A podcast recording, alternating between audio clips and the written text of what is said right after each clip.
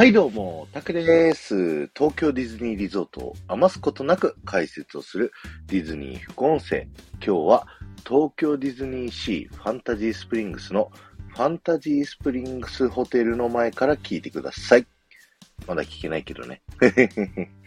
はい。あのー、東京ディズニーリゾートから先日出たですね、ファンタジースプリングスのリリースを読んでいて、一つ面白いことに気がつきましたので、ちょっとご紹介をさせていただきたいと思うんですけど、こちらのファンタジースプリングスホテルというのが、えー、魔法の泉を囲むように立ち、ファンタジースプリングスの雰囲気を感じながら滞在を楽しめるパーク一体型のディズニーホテルですというふうに書いてあるんですけれども、魔法の泉を囲むように立ちというふうに書いてあるんですよね。で、今こちらのね、サムネイルにしてある、えー、写真を見ていただくとですね、おそらくここが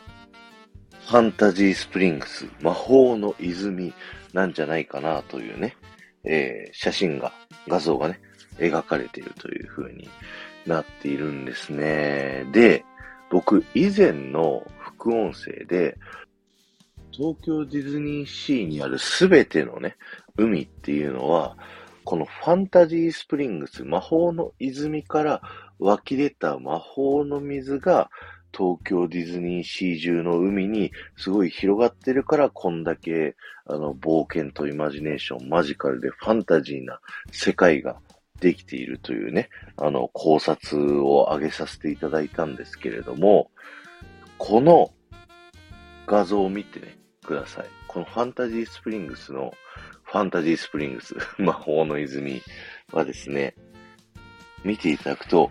ミッキーが魔法を使って、ファンタジアのね、あの、ほうきたちが水を出している。これがファンタジースプリングスだとしたら、ファンタジースプリングスを、すっごいファンタジースプリングスって言ってるね。あの、魔法の泉というものは、ミッキーの魔法でできた、えー、泉であると。で、そこの泉の水が東京ディズニーシー中にこう広がってるっていう説だとしたら、ただそれが正しいとしたら、ミッキーがこの東京ディズニーシーの世界を作ったっていうね。めちゃくちゃ熱くないですか？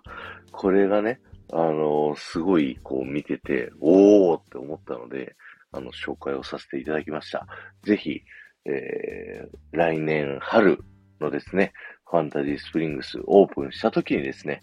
見に行ってみて実際どうなってるか感じて楽しんでいきましょうということで、今日は終わりです。ありがとうございました。この放送が面白いと思った方は、ぜひいいね、フォローよろしくお願いします。そしてですね、えー、毎回キーワードをお話ししております。そのキーワードをコメント欄に書いてってくださいという風にさせていただいてるんですけど、今回のキーワードは、ミッキーすげえというキーワードでね、ぜひコメント欄に書いていってください。コメントだけで大丈夫なので、ぜひよろしくお願いします。この後も夢が叶う場所、東京ディズニーリゾートで素敵な旅のひとときをお過ごしください。